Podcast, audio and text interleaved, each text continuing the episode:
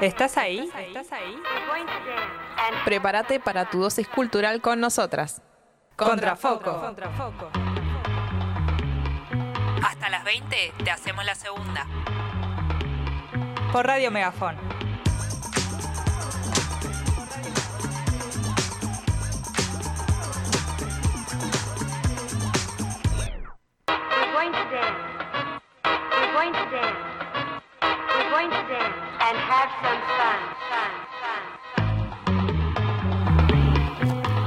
Buenas tardes, bienvenidos y bienvenidas.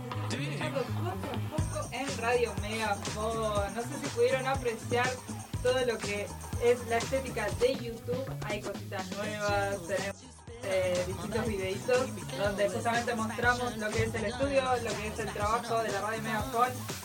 Así que le mandamos un saludo a Pia, que está encargada de toda la logística de los videos de la estética de YouTube. Un saludo a ella. Y bueno, obviamente presentar a mis compañeras. Olis.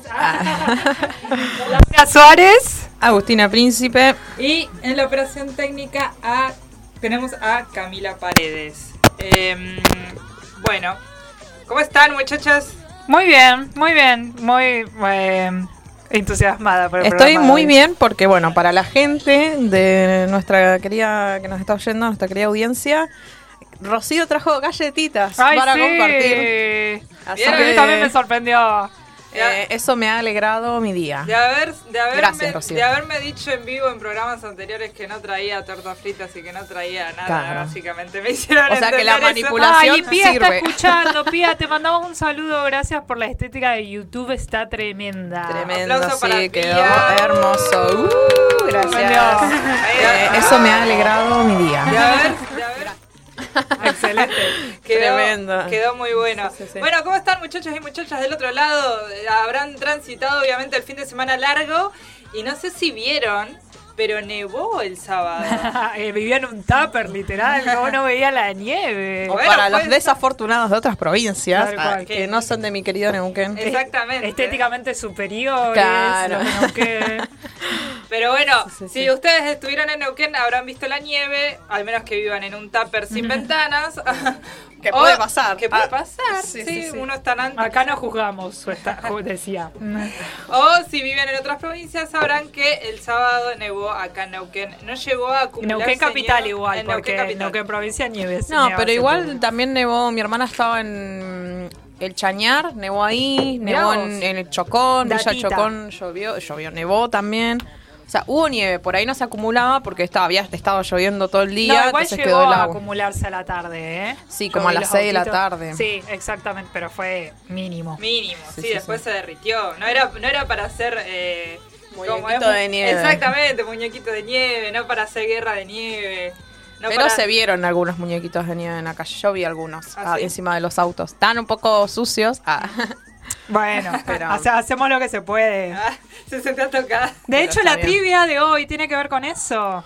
¿Ah, sí? ¿Cuál Sí, es la Por eso trivia? lo, trajimos a colación. ¿De qué trata la trivia del día de hoy? La trivia es, ¿cuál fue la primera vez que viste nieve? Porque lo estábamos hablando Uh. con Rocío y no sé por qué, pero nosotros lo recordamos bien. Como que es un momento que recordás. Sí, sí, sí. No sí. sé qué tiene la nieve, súper mágico. Claro. Quizá eh, el imperialismo que nos toca a todos de que en Navidad toda la Nieve, serie de nuestra claro, infancia claro. nieve. Sí, sí, sí. Entonces es como, uh, quiero conocer la nieve. Es como cuando querés conocer los malvaviscos y te das cuenta que no es tan, no es tan excelente. Claro. como- Y que, que son dulces en vez de salados. Sí, bueno, tal cual. Yo pensé que los malvaviscos eran salados. ¿En serio? Sí. No, Wow. vos, vos siempre Ya tuvimos esta dulces. conversación, de Sí, no, hecho. ya sé. Yo siempre supuse que eran dulces. Ah, bueno, pues Pero bueno. Supusiste bien. Supusiste bien Claro, porque sí, mira. eran dulces, efectivamente. No, para mí eran salados porque Para mí también. los clavaban en un palito y los ponían al fuego y es como poner un, Salchichas. una salchicha Claro, claro. o un- una, no sé, una hamburguesa. Bueno, Nah. no, no ¿Qué lo sé ponía, tan- no? no lo sé tan salvaje, Un pero algo de eso. Claro. Entonces yo digo, esto debe ser salado. Y no, después me enteré de más grande cuando compramos malvaviscos en algún momento de la vida. Que lo puso en la ensalada. Qué No lo. Excelente. que eran dulces y bueno ahí Claro. y aparte no es que son dulces un dulce pero tranqui. Son No, son dos- y pasa- que yo- igual el otro día probé, no sé si si ustedes probaron lo que le dijo Pale, porque esta conversación ya la tuvimos, nada más Sí. que Pale estaba atrás. ¿Para quién es Pale, por favor? Bueno, nuestro productor Nuestro de vez en cuando viene y nos escucha. Claro. Y el otro día cuando estuvimos hablando de eso, estaba Pale atrás y nos interrumpió tu entusiasmado diciendo Sí. que los malvaviscos se, se toman o se comen con sumergidos, viste, en café o en Sí, chocolatada. sí, sí, como, el, sí. el- como el de los Simpsons. Claro, exactamente. Yo lo probé y claro, chicas, se come así. Sí. No sabés lo que es. Sí, pero no le tenés rico. que poner café agregado. No, No, o azúcar, sea, no le, no, no. perdón, azúcar agregado no le tenés Claro, exacto. No. Es como, como cuando le pones cereales al- a la leche y ya el cereal Ya tiene azúcar, claro. Exactamente. Bueno, el malvavisco es exactamente lo mismo. Claro. Pero no sabes, tiene otro sabor, tiene otra consistencia. Sí. Es como súper suave al paladar. Es, yo decía, claro, se come Es como así, una con razón nube. nunca me gustó. Claro. Lo estuve comiendo mal. Hay que Sí, probarlo, sí, sí. yo no lo probé así. Bueno, alguna vez traigo a la radio, hacemos café todas juntas. Ponemos traemos una garrafita acá. Sí, tal cual. Hacemos jurado, a ver, ponemos puntaje a qué nos pareció el café con malvavisco. Bueno, pero la primera vez que vi la nieve, ah, Exacto, volvamos, cierto, la trivia. Eh, yo creo que fue, me acuerdo que iba, tenía seis o siete años porque iba a la primaria y yo estaba en, la- en el colegio cuando empezó a nevar. Y mi Sí. colegio era como medio raro porque aparte del colegio era una iglesia. O sea, de día colegio, de noche iglesia. Y Claro. de, de esos pillos. Y entonces em, era como que teníamos un patio interno que era todo de mm, como de baldosa y estaba como rodeado de escaleras que vos subías las escaleras y ibas a las distintas aulas. Claro. Y yo estaba en, en el aula de abajo, ¿viste? Entonces empezó a nevar y nosotros lo vimos por la ventana y ahí salimos. Y después cuando llegué a mi casa, como a las 12, una del mediodía, todavía había nieve. Ey, había nieve Eh, acumulada. claro, había nieve, hicimos así, lo, lo- o sea, había bastante nieve, no es que había caído poquito como el otro día, o sea, había, había caído mucha nieve. Y entonces mi mamá decía, no, chicos, entren, que hace frío, no sé qué. Y a, a la tarde, a la tarde juegan, me dice, a la tarde juegan. Claro, cuando nos levantamos en la cita estaba todo derretido. No. No, Pero, ¿en serio? Sí, la desilusión. Bueno, Igual, aún ¿sabés qué pasó Pero eso, eso fue- pero con niñitos de Buenos Aires? Claro. Tipo, había, había madres o padres que decían, no, no salgan que hace mucho frío. No volvió a nevar nunca Sí, más en Buenos Aires. ¿Cómo le vas a hacer sí, sí, eso? es muy obvio que no va a nevar Sí, más. sí. ¿Cómo le vas a ¿Cómo vas a arruinar la ilusión de un niño? Tal cual, pero te lo van a reclamar toda la vida. Aparte de eso, vos te- ahora podés, podés reclamarle a tu mamá. Sí, Che, se lo reclamo. Ahora está perfecto. Mira, es más, el sábado pasado se lo reclamé porque le dije, hace frío, me dijo, ¿qué me importa? Le digo, yo quiero ver la Claro, nieve. yo ya Ah, soy grande, Claro. salgo si quiero. Puedo tomar mis propias decisiones. Claro. está, que- está muy bien, si me enfermo es culpa mía. Pero Claro. estás hablando del 2011, 2010, fue más o no, menos 2006 debe Ah, haber sido. está bien, er- éramos chicos, tipo seis, siete- siete años, por sí, ahí. por ahí. O sea, yo tengo la misma edad del año, así Claro. que tenía, era 2006. eso. Ay, sos del 2000. Soy del 99, pero Ah. cumplo en octubre, así que Ah, como claro, que la mayoría del año tengo la, la edad del año. Así que tenía como 6, 7 años por ahí, la primera vez que yo recuerdo, no sé si habrá nevado antes, pero para mí esa fue la primera Claro. vez que vi la nieve. Sí, Claro. sí, sí. ¿Ustedes? ¿Cuándo? En... Yo lo mencioné encima. y no sí, me o sea, es de la de cuando fuimos Ah, una sí. vez a los cuatro años fuimos a San Martín, ¿San Martín era? En San Ma- No, Bariloche. Bariloche. Que fuimos a mis viejos querían llevarnos a Bariloche, no a esquiar ni nada, primero porque es un presupuesto y segundo Sí. porque so- éramos muy chicas, Claro, no era cuatro para- años, tipo era un No, esquí. Nunca nos entusiasmó esquiar. Eh, sí, ¿eh? igual, Aún hoy tampoco. Sí, Sí, sí. y nos llevaron a hacer culopatín y era la primera vez que había, igual fue una experiencia muy muy linda, pero a la vez viste esa nieve que era dura, tipo no es una nieve blanda. Ya, no es la recién nevada, es la que ya Exactamente, está no podías, rato. no podías, Era, era, no era hicimos. con hielo. Claro, Era no hielo. hicimos. Sí, era hielo. eh, muñequito de nieve, nada, no se Claro. podía agarrar. Claro, O sea, claro. era tan O sea, te duro. pegaban una bola de No, nieve con sí. esa y te rompía la Noqueadísimo. cabeza. Al hospital. sí, Al sí. hospital. Sí, sí, Pero sí. sí, fuimos, fuimos a Bariloche y ahí fue, eh, hicimos culobatín. Y Sí. ahí fue más o menos. No, Ah. teníamos más grande, no teníamos cuatro años, teníamos como seis. Seis, siete. Sí, por Oh, ahí. Por ahí. Pero bueno, Sí, esa fue la primera vez. Eh, igual es- no deja de ser una locura, ¿eh? Es re loca la nieve. Ah, nada. Es hermosa. la Es re loco ir a lugares donde está todo nevado y tipo ves Sí. todo blanco. Sí. No, Es- es estéticamente hermoso. Te duelen los ojos después. Sí, porque te queman las Te retinas. puede quedar ciego. Ah, el dicho, viste, de las mamás, no miren la nieve porque... Nunca lo había Claro. escuchado, ¿en serio? No, que dicen Sí, que... sí, sí. que- No mires la nieve porque te quema. Claro, o sea, te podés quedar ciego. Dice, Es llévate lentes de sol porque la nieve te puede... o Ah, sea, no, no es que te bueno. que deja ciego, es Claro, que te va a porque doler los- refleja claro. la Eh, luz. eh, es- claro, es como mirar el sol, ¿entendés? tiene, tiene un, tie- tiene, no Un sé. efecto rebota y tac, Exactamente. directo. Exactamente. Mira, mira vos, la Patagónica ha aprendido algo sobre la nieve. Te estamos introduciendo al, al, al lunfardo neuquino. claro, sí, patagónico. sí. Claro. Me gusta. Eh, ¿Cuándo fue la última? No, la, ¿cuándo La fue la primera. vez que viste nieve? Asumimos que lo recordás con cariño. Te leemos en el chat de YouTube o si no, en nuestro Instagram contrafoco.radio. Ahí, viste, el viejo puso que en la época que está diciendo Agustina fue en 2007.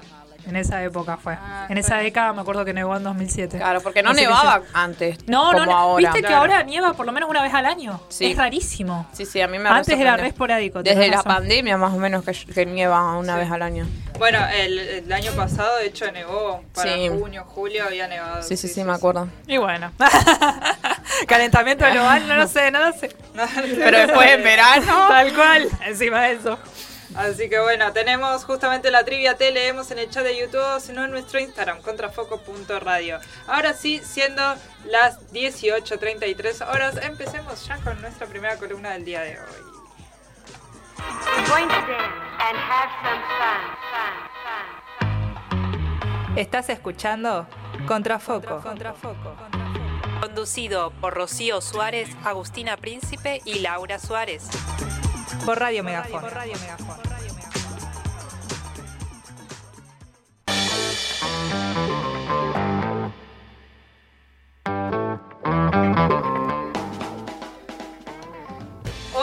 vamos a traer en el piso de la radio Megafon, me- eh, metafóricamente hablando, no lo vamos a traer físicamente porque está fallecida. Ay, Dios. ¿Cómo va a empezar una columna Empezamos la- el espíritu. Empezamos la columna tranqui. Claro, trajimos Estás la Ouija acá para traerla. Para traerla. Señora. Eh, Tremendo. a, un per- a un personaje que quizá los de nuestra generación no tengamos mucha idea.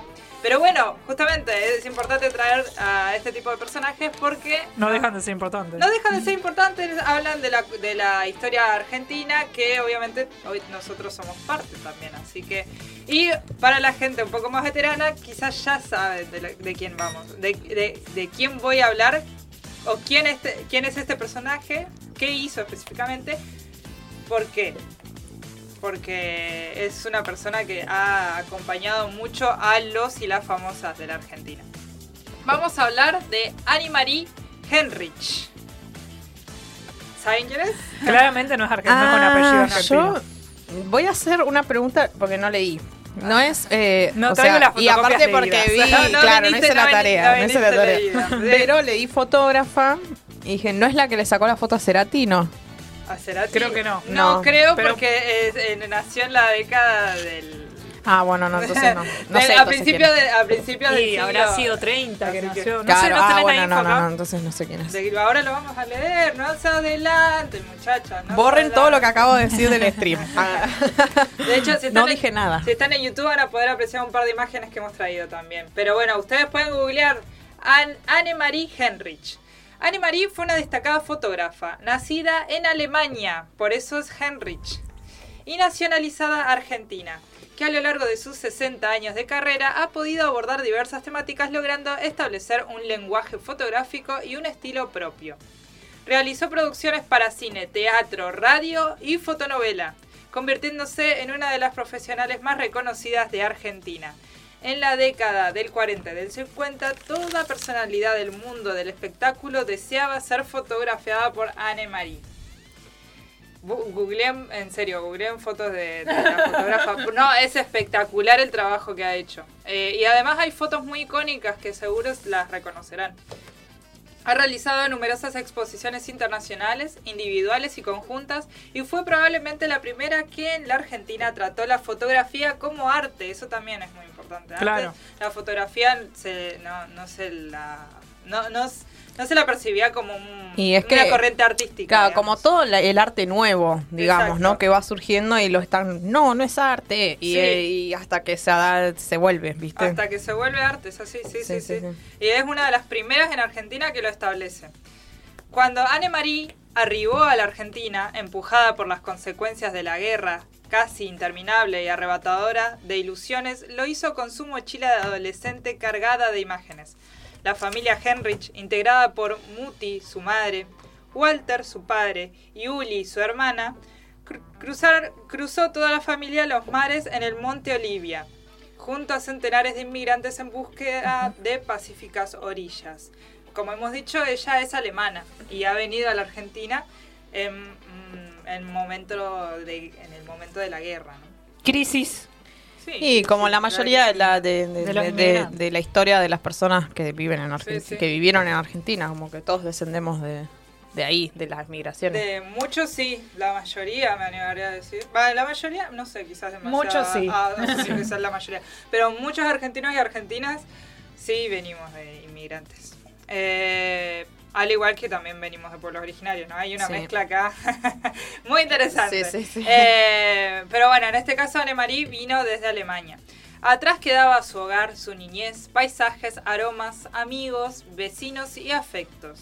Por delante estaban sus sueños, aquellos que ella sería capaz de construir, modelar a fuerza de pura imagen, persistencia y necesidad, en un entorno extraño por su lenguaje, costumbres y baraje cultural. Imagínense venir con otra cultura, con otro lenguaje, Sí. un, un miedo.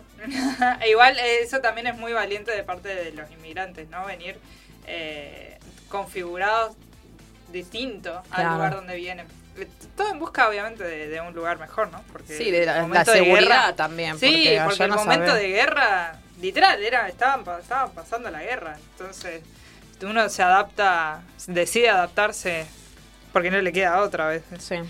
El arte era lo suyo, la estética una medida a alcanzar y la fotografía un universo de- desconocido al cual accedió casi por obligada elección. En la foto sobra la palabra, por lo cual no necesitó al principio del idioma para comunicarse y comunicar. Eso es re loco. O sea, eh, ha utilizado la fotografía también como, como modo de comunicación. Sí.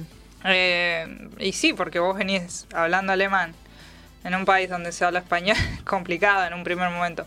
Claro está, sus imágenes transmiten su propio lenguaje fotográfico, aquel que les imprime a golpe de cámara iluminación, imaginario y sentimiento hasta obtener su propia sonoridad. Anne-Marie siempre se caracterizó por ser autodidacta. Sin embargo, recibió las primeras nociones de fotografías de su padre violinista, quien con sus propias manos ideó sus propios faroles iluminadores, realizados con viejos fachos de querosén reciclados. Más tarde, la iluminación en el estudio se haría con faroles de baja potencia y luz muy dirigida. Este hecho marcaría la estética inicial, de fuertes contrastes, de quien sería una de las profesionales más reconocidas de Argentina. Si googlean sus fotografías, las fotografías de Anne Marie, eh, van a ver que utiliza mucha sombra, Sí. mucha luz y sombra. Y pasa que las fotos en blanco y negro Sí. jugaban más con las sombras porque no, no, no podías como distinguir bien los... O sea, no había colores, entonces Claro. era como sí o sí tenías que jugar con las sombras. Exactamente, sí, sí, y sí, entender esa la sombra como una herramienta de como de edición, que le diríamos ahora, es algo súper novedoso. Claro. Aparte también para la época, el tipo de cámara, Sí. cuánta luz se necesitaba, cuánto tiempo se necesitaba para sacar una foto. Eh, Bueno, vos sabés de eso. Sí, a mí me gustará. mm, Pero no la conocía. No, la estoy sí. conociendo ahora, la estoy conociendo. vas a ver que te- para mí te va a gustar mucho eh, la trabajo. estética, el trabajo de ella, porque es verdad que en estas épocas, el 40 y el 50, eh, eh, que es la época dorada de Anne-Marie, eh, obviamente las fotografías eran en blanco y negro. Y ella, sin embargo, lejos de necesitar el color, lo util- utilizó el blanco Claro, y negro a su favor. sí. En realidad, supo manejar la técnica del blanco y negro, que no era, eh, era la única que había en esa época, digamos, también, porque Claro. no, no existía el color en la fotografía.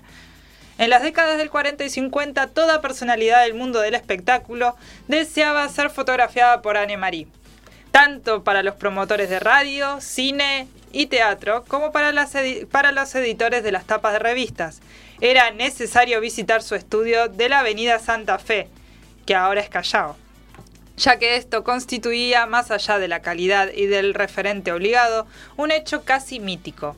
De este modo forjó su reputación y así todas las semanas y durante años, la fotógrafa retrató para las tapas de las revistas Antena, Radiolandia y TV Guía, entre otras, a las grandes figuras del ambiente artístico. Sí, estamos hablando de una época donde obviamente nosotras no somos partícipes del 40 y el 50. No, pero me causa mucha gracia los nombres, está perfecto. Sí, bueno, es historia. ¿Sabes encontrar una, una revista original de esa? Sí, debe Se- estar valuada, seguro debe sí, haber sí. en bibliotecas y demás, seguro hay. Sí, sí, sí. Eh, y bueno, es un. eh, estoy leyendo la columna, ya la había leído, pero me da gracia a es- escucharla porque es muy porteña la columna del día de hoy también. Sí. Por lo menos esta, ¿no? Porque Claro. después ya tenemos una regional también. Pero sí, eh, ha- habla del estudio de ella, el estudio de arte que tenía en, en Callao, la calle Callao. Sí, no sé cuál es. Claro. Es ahí en pleno, pleno microcentro porteño. Claro, pero ahora cambió de nombre, ¿o no? Santa Fe. Claro, avenida, sí. no, de la, de la avenida Santa Fe. No, pero luego bueno, está Callao. bien, te entiendo lo que vos me estás Ah. describiendo, pero no. Y ca- y la- mira, esa avenida ha salido en muchas canciones. Sí, también. sí, sí. Sí, sí, sí. Callao y juramento. Hemos pasado, de hecho. Nosotras cuando hemos ido Ah, para allá. Toda calle que no sea 9 de julio, Ah. no tengo idea. Está bien, Eh, No tengo por Es qué que saberlo. ¿Hay algún calles. porteño que sabe dónde está el Ordi? ¿En Neuquén? No, no, no. bueno, no me importa, ¿viste? Claro, corta, ¿viste? Muy bien, loco, defendiendo a Nunquet. Obvio. Está bien, está bien. Su creciente interés por el cine y el teatro la llevó a recorrer inalcanzablemente, ca- con la cámara al hombro, salas y sets de filmación donde se producía ese feedback tan especial con la farándula del momento. Paralelamente frecuentaba también el fotoclub. Cuando las artistas como Mirta Legrand, Zully Moreno o, de, o Delia Gar- Garcel, no, ¿cómo es? Delia Garcés Garcés. visitaban su estudio. Durante el periodo de la misma, Anne, Anne Marie denominó la época gloriosa del cine nacional. La decoración quedaba en manos de, la de los productores cinematográficos. Si no era así, Henrich se ocupaba personalmente de la ambientación.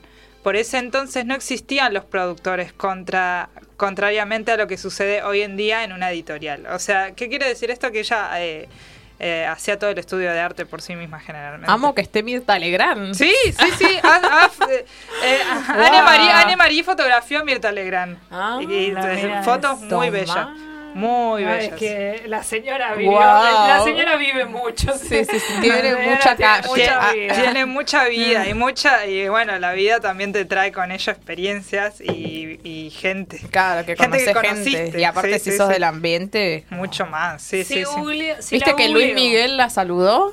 Ah, no sabía. O sea, la- Mirta Legrand la- lo fue a ver a Luis Miguel y el doble. La, la- Ah, qué maldito. El doble, el el doble de Luis Miguel. Sí, No, sí, sí. Luis Miguel paró, tipo, la, la salud, la reconoció porque Claro. él ha, ha ido a sus programas. Supongo, Ah. porque yo no, no veo los programas también, pero Supongo como que dijeron Sí. que de la- ella misma dijo que, ah, sí, que ah, hace rato que no vieron mi programa, no sé qué, como que frenó el show y la saludó, tipo, se bajó a saludarla. Mirá vos. Eh, así ¿La conocía? nada. Conocía al, al doble de Luis Miguel. Al doble de Luis Miguel. Mentira.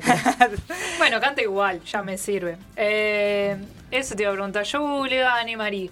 ¿Me aparecen solamente fotos? ¿No me parece ella? Tipo, Sí, ¿cómo es hay ella? autorretratos de, de Ah, hecho. Que no son Selfies, autorretratos, son selfies de alguna manera. La inventora de la selfie.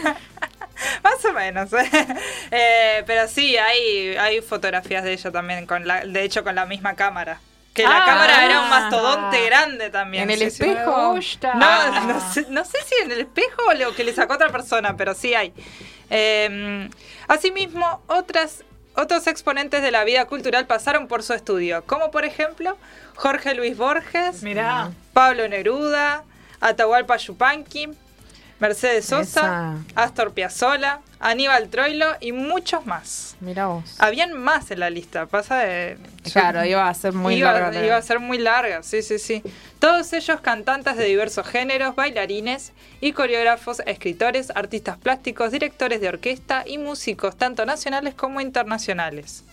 En su estudio retrató también a Eva Perón en su doble rol de actriz de personalidad política. Annemarie jamás hizo la concesión de retratar a políticos en la Casa de Gobierno, a pesar de los reiterados pedidos que le efectuaron. Claro, era del arte ella. que Era, era, artistas. eh, claro, era de otro palo. Y Claro. le- de hecho a, a Eva Perón la sacó en su faceta de artista. Claro. Actualmente sus obras enriquecen las colecciones permanentemente del Museo Nacional de Bellas Artes, del Museo de Arte Moderno en Buenos Aires y del Museo Fotográfico de Rafaela, así como también en numerosos museos internacionales. La trayectoria de Henrich, con sus innume- innumerables premios, publicaciones, exposiciones, tanto en Argentina como en el exterior, es ampliamente conocida aún fuera de los círculos fotográficos nacionales e internacionales. Annemarie prosiguió con su trabajo profesional hasta 1996. Falleció en septiembre del 2005. Ah, nada. A este Vivió siglo. un- en este siglo. Sí, Vivió. vivió bast- bastante. Sí, sí, sí, sí. Bueno, le sirvió la inmigración. Sí, sí, sí. Eh, ha vivido mucho. Y bueno, yo asumo que, que ha tenido una linda vida. asumo, ¿no? Y al menos quedó en la historia. Quedó en la historia de- de- al menos argentina. la fotografía argentina. Sí. Sí, sí, sí, sí. Y ahora vamos a hablar justamente de tres fotografías icónicas de Eva Perón, que las vamos a... La idea es, pon- si todo sale bien, la idea es Sí, ponerlas Camila en pantalla poniendo, a ¿eh? partir de YouTube, ¿sí? Sí, Sí, sí, ya vi ahí. Ay, Hace perfecto. rato, pero hace media hora. Ay, bueno, es que estoy leyendo la columna. Gracias, Camila. Muchas gracias. Bueno, también las tengo a ustedes para que justamente Para que me avisen de estas cosas. Me, claro, me, me avisen. Bueno, perfecto. Bueno, estas son, estas, claro, estas tres fotografías son tres muy icónicas. Principalmente eh, una, la que está Eva apoyada con su mano. Sí. Eh, igual, si ustedes nos están escuchando y no nos ven, eh, eh, googleen Googleen. Marie, Eva Perón y les va a salir al toque. Eh, son fotos, em, principalmente esta, la, la- la que está Eva Perón con un rodete, son icónicas. Eh, Acá justamente tenemos información sobre estas fotografías. Igual hay muchísimas más, ¿eh? Hay, hay fotos de, de Mercedes, las fotos de Mercedes Sosa son impresionantes, las de Borges también, o sea, eh, f- fotos muy el, bellas. el- el- el retrato ese de Vita sale hermoso. Sí, está Sale preciosa. muy bonita. Muy linda. Las fotografías que tomó Anne-Marie Henrich fueron encargadas cuando Eva Duarte perfilaba su carrera de, actriz radial y cinematográfica. Por eso, justamente cuando empezó Eva a hacer política, ahí tengo Claro, no le sacó fotos en su, en su En su papel de política. Claro, no en su papel exactamente, exactamente. Henrich logró valiosos retratos de Evita. Varias de las fotos que le, que les, que le hizo Evita, volcadas intensamente a la promoción de ella como artista, fueron seleccionadas por los editores para ilustrar las tapas o notas de reportajes en las principales revistas de Buenos Aires dedicadas al espectáculo. La foto Maya y los lunares fue tomada el 25 de octubre de 1939. La foto de Evita posando en el año 1937. Allí muestra sonriente, sin pre- eh, despre- desprejuiciada y de melena suelta. De melena suelta. Hay Uh. eh, esta, hay una que, se, que es la que está circulando, que es ella con un vestido eh, y con y, pel- y pelo suelto con una sonrisa amplia. Eh, esta foto es de 1937. Por esos años las fotografías de Vita se alternaban entre el retrato recatado y algunas poses más sueltas. Existen testimonios de Eva visitando las redacciones y convenciendo a las secretarias para obtener esas notas. Muchas veces lo consiguió. La revista Guión en el del 13 de abril de 1940 publicó la foto de Anne-Marie Henrich en la tapa, que la muestra en traje de baño. Recordando la sesión en donde nació esta imagen de Evita con malla de lunares, Anne-Marie Henrich señalaba, y acá habla ella, ¿no? La Cito. citamos. Sí. La primera vez que la retraté fue para la revista Sintonía. Me pidieron que le hiciera buenas fotos y un poco sexy si es posible. Algo que no pude hacer porque Eva no era sexy. Claro. Era una piba del interior muy modesta y simple, dice Anne-Marie. Y bueno, acá está la foto de Mash- la malla con lunares, que fue sacada el 25 de octubre de 1939. Acá la vemos con también una sonrisa muy amplia. Entiendo lo que va cuando dice esto de que ella no es muy sexy. Igual. Pero salió hablamos, hermosa igual, la- salió lo hablamos preciosa. en casa igual, de que para mí esta foto es muy sexy igual, ¿eh? O sea, no sexy convencionalmente a lo que se busca, pero para mí está hermosa, o sea, Ah, está por muy ahí bella, una muy atra- eh, eh, te atrae muchísimo. Claro, una cosa es sensual, digamos, Exacto. y otra Un cosa es como más Ah, eh, sexual, yo- digamos. Hay, hay códigos en los, fo- entre los fotógrafos, y más que nada los Sí. fotógrafos del espectáculo. Ellos deben saber lo que es sexy, y bueno, eh, ellos también deben saber cuándo Igual no. no sé qué esperaban Aparte en también los, 1930. claro, eso, Aparte, eso, 1930, También, 1939. no sé, tipo, para mí, Claro. para la época, Sí, está bien, está está re bien. bien. Sí, sí, sí, sí. Eh, La fotógrafa dijo, ¿qué quieren que haga esto lo que haya? no puedo hacer más nada. Eh, en 1942 Evita ya era popular y en este periodo se destaca uno de los retratos icónicos de Eva Duarte.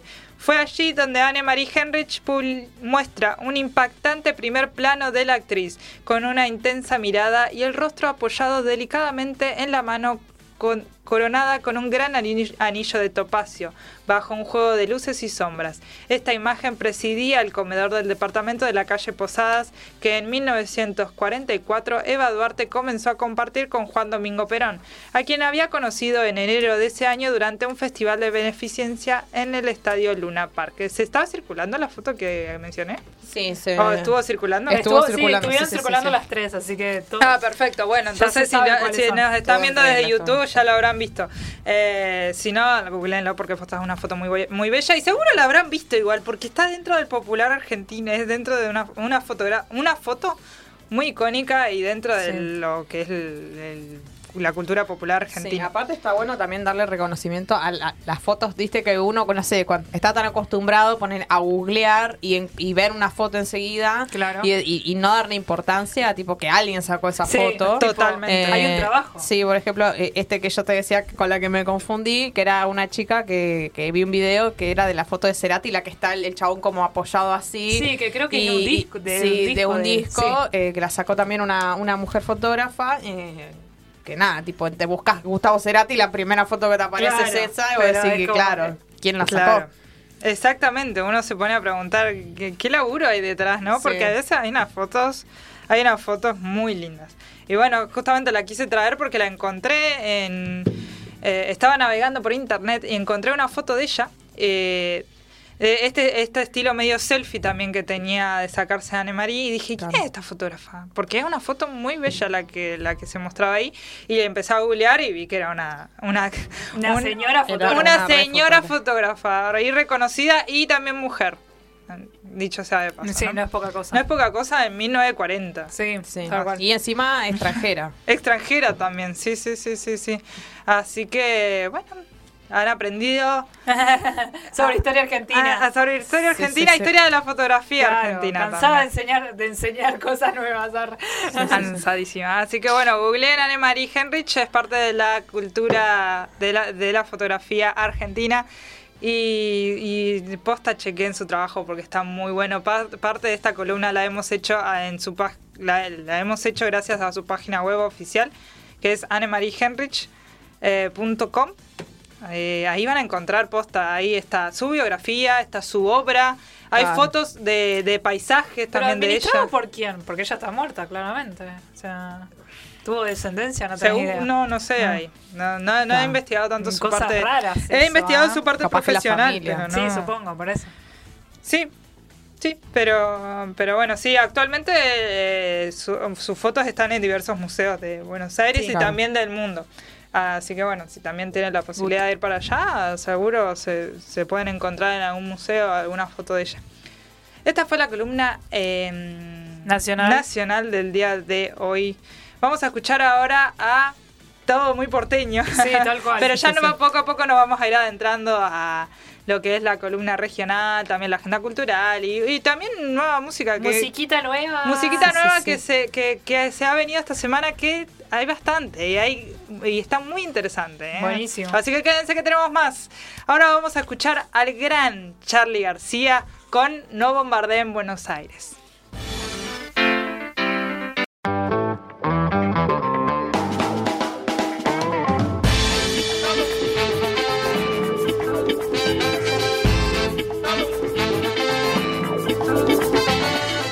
Continuamos son las 19 horas 5 minutos. La temperatura actual en Neuquén Capital 12 grados centígrados. Mirá la data que te pegó, Loki. Que ya estamos, estamos en radio, muchachos. Claro, sí, sí, sí.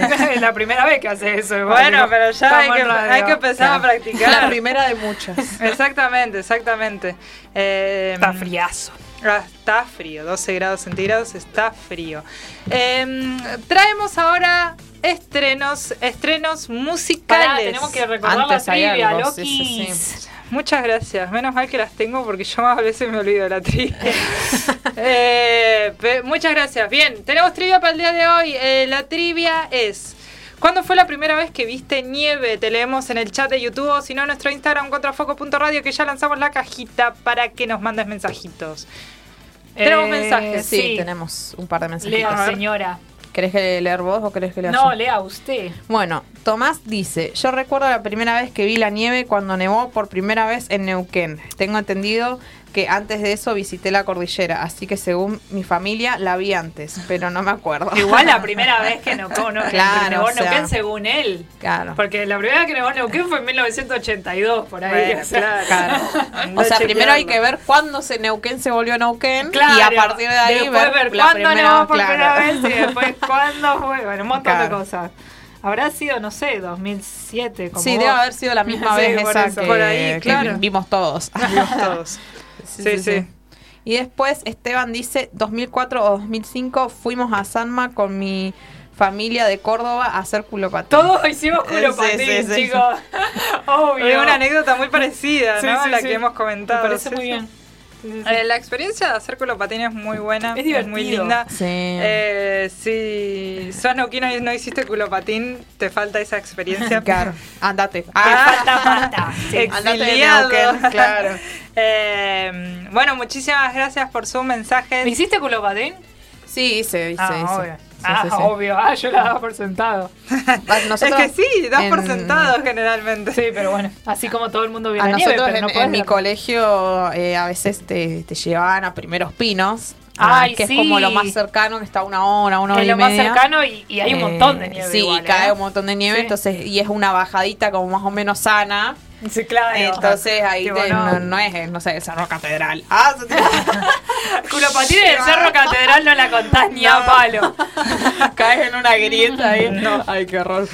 No, aparte el, el freno del culopatín es un freno que por favor son a Dios pies. y a Ah. Jesús y a María, claro. Son Para que tus no te pies y tus manos. Sí, sí, sí, sí. De la cabeza, guau. Eh, bueno, muchas gracias por los mensajes. Recuerden que obviamente este programa sigue hasta las 20 horas. Tenés tiempo para mandar tu mensaje, sea en el chat de YouTube o si no en nuestro Instagram contrafoco.radio. ¿Cuándo fue la primera vez que viste nieve? Ahora sí, vamos con los éxitos. Va, los éxitos no, yo les digo éxitos porque hay una posibilidad de que sean éxitos. Pero Muchas los estrenos, eso sí, los estrenos que salieron esta semana musicalmente hablando. Bueno, desde el miércoles pasado hasta este miércoles salieron un montón de temas. Traje algunos, porque si no se me iba a hacer. eh, Esta, esta semanita los músicos sí, estuvieron sí, a full, ¿eh? Al Bueno. fin agarraron la pala. Ah. Se ponen de acuerdo, aparte. Sí, para mí es algo sí. consensuado. Sí, para, para una también. movida de marketing. o Sí, algo. sí, sí. Bueno, primero en- salió Bad Idea, Right? De Olivia Rodrigo. Sí. La artista Arre. multiplatino y ganadora de tres premios Grammys, Olivia Rodrigo, comparte su estimulante nuevo single Ba- Bad Idea, Right? Ay, su estimulante nuevo Sí. single. Esa palabra. algo consensuado. Sí, para- Ay, eso- y el Son las video- voces de nuestra cabeza. Sí, no, mi, mi otra personalidad. Otra saliendo. personalidad. Eh, y el video que lo acompaña. La continuación de Vampire, ahí está. Ahí está Ah. sonando. Eh, el lanzamiento de junio que debutó primero en, el Billboard Hot 100 y marcó su debut más grande en las múltiples plataformas. Bad Idea Right es el segundo single de su próximo segundo álbum, Guts, Guts supongo, eh, que se lanzará el 8 de Guts. septiembre vía Geffen Records. Che, me gusta lo que está sonando, ¿eh? Sí. Sí, sí, sí, sí, sí. Y encima Olivia Rodrigo es súper famosa allá en Estados Unidos. Sí. O sea, Sí, sí, sí. Y no, como es acá que- María Becerra. Ah, no, más o menos. Más o menos. Sí, es que más o menos, es un fenómeno medio parecido porque Sí. la pegó muy rápido Y muy de joven. y muy joven, sí, sí, sí. Bueno, además, eh, esta, semana, esta semana salió Dolido y Borracho de Migrantes con Piso 21. Migrantes se une al exitoso grupo colombiano Piso 21 para presentar su último single titulado Dolido y Borracho. Una cumbia reggaetón que funciona lo mejor de ambos géneros y que se caracteriza por sus melodías contagiosas y una gran producción a cargo de Nico Baldi. Dolido y borracho. ¿Qué será? A ver, bueno, ahora lo vamos a escuchar. Pero, ¿qué será? Como algo muy cumbia- punchy o más tranquilo. No, parece un estilo Mara más, me parece. En serio, compro, ¿eh? Sí. De Y- hecho, como que se está, Inmigrantes es como es como un Mara Marrón Bar. Es se está extrañando mucho esa movida, Sí, ¿vieron? sí. Tipo la cumbia de ese Es momento. que es del verano. Sí. Ahí está Y ahora como se viene un verano de 50 grados... un como, verano que bueno, arranca en agosto. Claro, hay, que, hay empezar a descongelar a los Marama y los Rombay. Claro, Sí. vayan depilando esas piernitas. arre. Ah, ah, ahí Ahí se está escuchando. Se escucha lindo, se escucha bien. Sí, sí. Es, sí, es muy maramanesco. Sí, sí. Muy, Muy, veraniego. Muy roembanesco. Eso sí. para que lo escuchen los del, los del otro hemisferio, porque allá es verano y acá es invierno. Sí, la verdad que sí. Claro, nosotros acá hablando de nieve, ¿viste? Claro. Bueno, para mí el estreno de la semana. Ay, para mí también. A, a ver, El amor de mi vida de Los Ángeles Azules y María Becerra. sí. Con más de 45 años de trayectoria, Los Ángeles Azules, Azules han trascendido fronteras para convertirse en un auténtico ícono cultural de la música mexicana. Sus innumerables éxitos han encontrado eco entre oyentes de todo el mundo y su lista de colaboraciones con artistas de talla internacional sigue creciendo. En esta ocasión llega directo a la Argentina de la mano de la talentosa María Becerra, una de las artistas revelación de la escena de la música urbana, quien con tan solo 23 años se ha consolidado como una auténtica referente de las nuevas generaciones y la artista argentina más escuchada a nivel global. Estamos Este, es un tema para dedicar, es muy bonito. Sí, muy Es romántica. Muy lindo, es muy lindo. Aparte, el video. El video también es otra Sí. cosa. Y es la familia de María Becerra la Sí, que está sí, en el sí, video, sí. por lo que... Eh, gigante. Sí, ella dice que tiene una familia gigante. Todo Quilmes, boludo.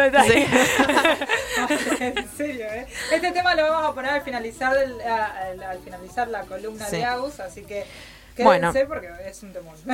Otro tema que salió en la semana es Algo me dice de No te va a gustar.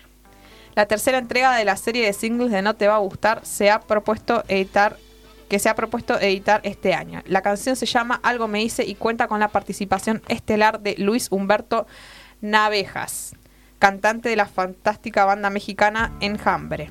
Mirá. El track remite a un universo dramático muy propio de la clásica canción melódica latinoamericana, un universo que se le queda muy bien a las voces de Emiliano y Luis Humberto.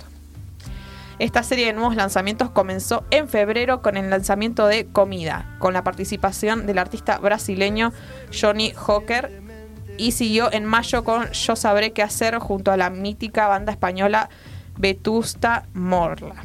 No te va a gustar, se encuentra en plena gira internacional con conciertos en Argentina, Uruguay, México, España, Brasil, Perú y Chile en un 2023 cargado de shows y nueva música. Se celebra.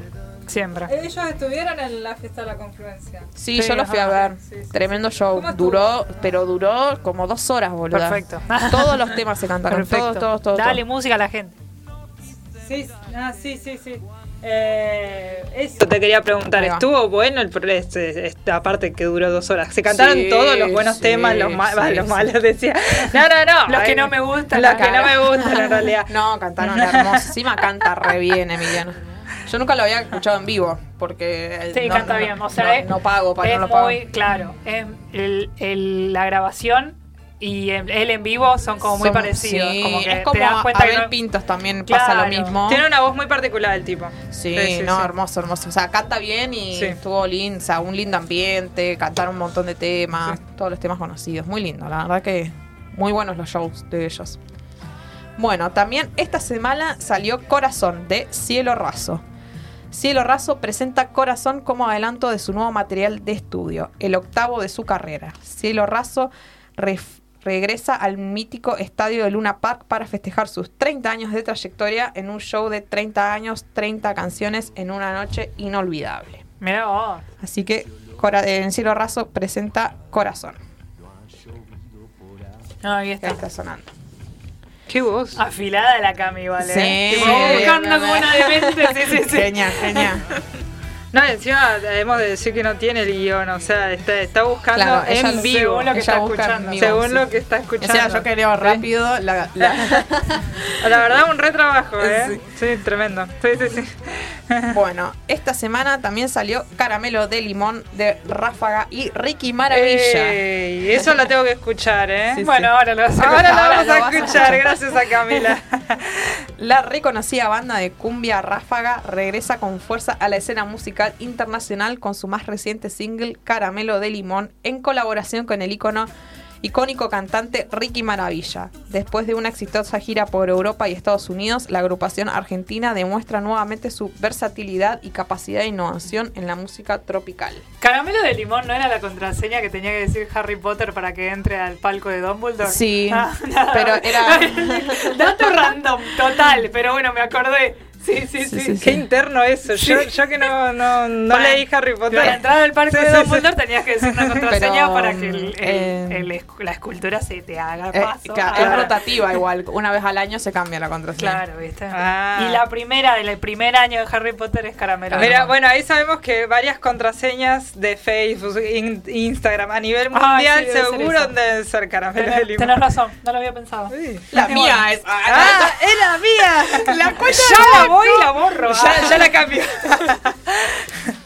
Bueno, también esta semana salió Regresa de Nahuel Penisi y Luciano Pereira. Ey, Pereira. do- dos voces muy, Sí, muy sí. únicas. Una de las voces más conmovedoras de Argentina, Nahuel Penisi presenta su nuevo single y videoclip Regresa junto con el gran, gran artista Luciano Pereira. El single compuesto por Nahuel es compuesto por Nahuel y su socio musical León Cuye. Ay, tremenda voz. Qué una balada. lindo. Sí. Regresa, Regresa es la primera colaboración de Nahuel y Luciano, dos grandes artistas consagrados en la escena del folclore que rompieron las barreras del género. Sí. No, aparte can- cantan folclore, pero también ha- han abierto otros géneros. Sí, sí, sí, se han, se han sabido adaptar a Sí, otros sí, géneros. sí, Me encantan los cantantes así. Sí. Versátiles. Bueno, de hecho esto no es Como folclore. María Becerra. Ah, le- Como María Becerra que ahora muy canta- fanáticas de María ahora Sí, canta cumbia. obvio, obvio. La queremos mucho. Mira, No, además ella no canta cumbia, eh, pero ha sacado un tema con Ráfaga y ahora sacó ahora con Los Ahora Ángeles sí Azules. Sí, sí, Sí, y le queda muy bien el género, le queda muy bien el género, sí. Bueno, sigamos. em, bueno, es que está bueno el tema. está lindo, está lindo. sí, No hablemos más, solo Sí, escuchemos. Bueno, también esta semana salió Podemos Repetirlo Remix de Don Omar y Checho Corleone, que ahora en el remix está Anuel AA. Mira vos. El Don rey Omar del ha reggaetón. vuelto. Sí, Sí, sí, ¿qué sí. onda? El rey del reggaetón, Don Omar.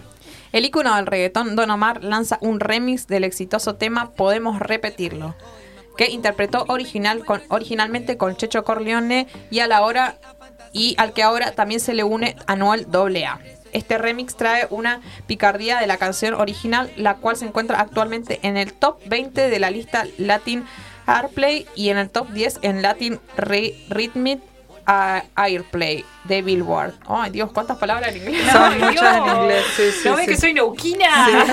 Simultáneamente, podemos repetirlo, ocupa la posición número 2 en la lista del Monitor Platino de Puerto Rico y top Uh. 20 en los Estados Unidos. Está para salir y perrearlo, te digo. Che, yo no la había escuchado. Está buena. Eh. Eh, no, estoy saliendo, claramente, porque no la escuché no, nunca. pero la original es vieja, me Sí. parece. Ah, Es está hace bien. tres meses, me parece. O sea, no es tan vieja, pero. Tres veces te parece vieja, yo iba a decir, yo sé, ¿sabes hace cuánto que no salgo? Con razón. Eh, pero pasa que para mí, tema en el que está Checho Corleone, tema éxito. O sea, por ahí no se lo conoce tanto, pero vos en cualquier tema vos pones Checho Yo no lo conozco, no, es que Para mí sabe- estás hablando del padrino. No, no, no, Don pero Corleone. cuando, cuando busques los temas, cuando busques los temas en los que está, te vas a dar cuenta que está en un Que montón de temas conocidos. Sí, Claro. pasa que no se lo, no, no, no es Bad Bunny, ¿entendés? Como que el chabón está en todos los éxitos. Claro, Sí o sí. está, pero a, a las sombras. claro, es como la sombra. oculto. Sí, sí, sí. Bueno, y por último, Emanuel Jorvilleur. Jorvileu. Ahí lo Jorvileu. googleé, ¿sabes? Se dice ¿cómo se pronuncia? Jorvileu. Sí, sí, sí. Bueno, Emanuel estrenó su nuevo álbum Aqua Diema. Emanuel Jorvileu sacó su nuevo álbum titulado Aquadiema, el cual surgió en plena pandemia. Hemos de decir que Emanuel Jorvileu, si usted escucha y dice quién es, ¿no? Claro. Eh, ha colaborado eh, a- ahora actualmente con Miranda, con Juan Ingaramo. Sí. eh, y tiene un tema muy conocido que es el Radios. ¿Y Que dónde la- están esas radios modernas? ¿Qué pasa en esa música que me hace tan bien? Bueno, ese tema lo canta No Emanuel es un estreno igual, ¿eh? No, No, no, no, no, no, es estreno, pero es un temón. ahí, él, él es. O sea, lo conoce, señora, señor, usted en su casa. También, Claro. exactamente, los Ilia Kuriaki también. Ah, es verdad. Eh, eh, Bueno, ese, ese Es muchacho este. es Emanuel Jorvileu que estrena un nuevo álbum. Claro, e- Este se trata de su séptimo disco, el cual contó con la producción del propio artista junto al, al cítrico Marco Otranto. El concepto del disco es de disfrute casi sin proponérselo, aseguró Emanuel en un comunicado de prensa. Cuenta con algunas colaboraciones, entre ellas Miranda. Francisca Valenzuela y Carlota Ur- Urdiales. Tras el lanzamiento de Aqua di Emma se vendrá la presentación del disco en vivo y toca en la zona en Cipoletti el Ah, 11 de sí. noviembre. Mirá Sí, qué sí, dato sí. tiraste para la agenda cultural, además. Sí, sí, sí, así sí, que sí, sabía que venía. están las, eh, no sé si ya están las entradas a la venta, pero bueno, viene a Cipoletti el 11 de Pero noviembre. bueno, sepan. Vamos a pedirle el tema atentos. de radio. Sí, bueno, Nada que ver, este chaval te, te saca. Aparte, claro, es un tema tan viejo que él debe estar harto de cantarlo. Pero bueno. eh, Bueno, ahí fueron todos los estrenitos de algunos de los estrenos de la Un semana. montón de música, la verdad. Muy buena música, además. Muy buena música han sacado. Sí, Gracias, gracias, tremendo. gracias. Muchísimas gracias. La investigadora Agustina nos ha traído un montón de temas, un montón de estrenos. Y bueno, ahora justamente vamos a escuchar uno de estos temas. Nuestro fab Eh, arriba. claro, en el, el fab Cero de las objetivamente. tres- Sí, Ah. Eh, María Becerra, si querés venir al piso, bienvenida. ah, recontra Le bienvenida. podemos hacer una invitación, capaz que se Sí, copa. Ah, le traemos, le traemos las tortas fritas neuquinas. Camila y yo nos desmayamos. ah, obvio, obvio. Ah, es claro, totalmente. Sí, sí, Con sí. margarina. Deben ser ricas. Eh, vamos a escuchar justamente el tema de Los Ángeles Azul- Azules con María Becerra llamado El amor de mi vida.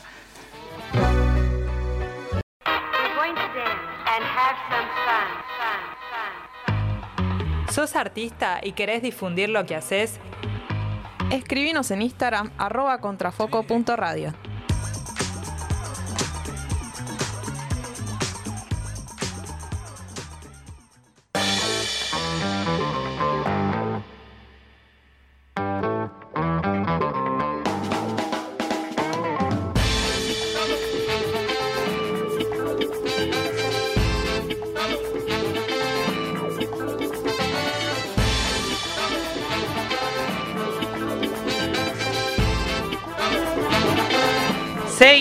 estás escuchando Contrafoco en Radio Megafon. También estuvimos escuchando a la nena de Argentina con Los Ángeles Azules. Temón. Temón, llamado El amor de mi vida. La escuché, cuando la escuché por primera vez dije, no, qué buena frase.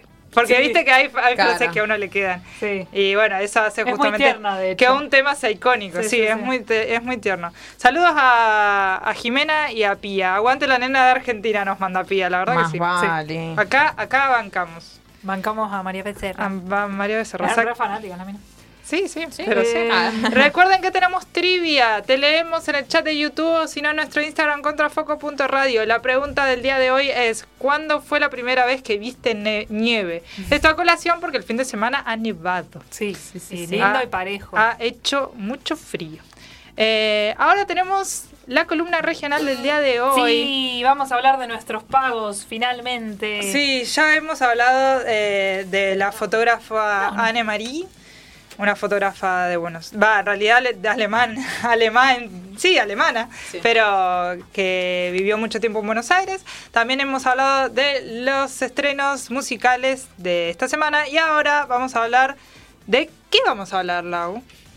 Vamos a hablar del monumento al general San Martín, ya que bueno, el lunes nos ha dado, por suerte, la vida y el fallecimiento de San Martín. No es el fallecimiento, es el paso a la inmortalidad Sí, sí, sí. del general Don José de San Martín. Exactamente. Fue el jueves pasado, lo cual hemos, lo hemos mencionado, pero bueno, el lunes ha sido el feriado. Ahí está, todo muy épico. Sí, es que es así, tiene que es ser así, así. es el prócer. Y hoy traje eh, la historia de cómo se ha construido el monumento, el icónico monumento en Neuquén Capital. Sí. Ustedes no tienen como meeting point, le, le digo yo, pero como punto de encuentro Sí. para citas o reuniones, el monumento o el monolito, más específicamente. Sí, sí, siempre. El monumento San Martín fija, sí, sí, sí. tipo, sí. te espero en el monu.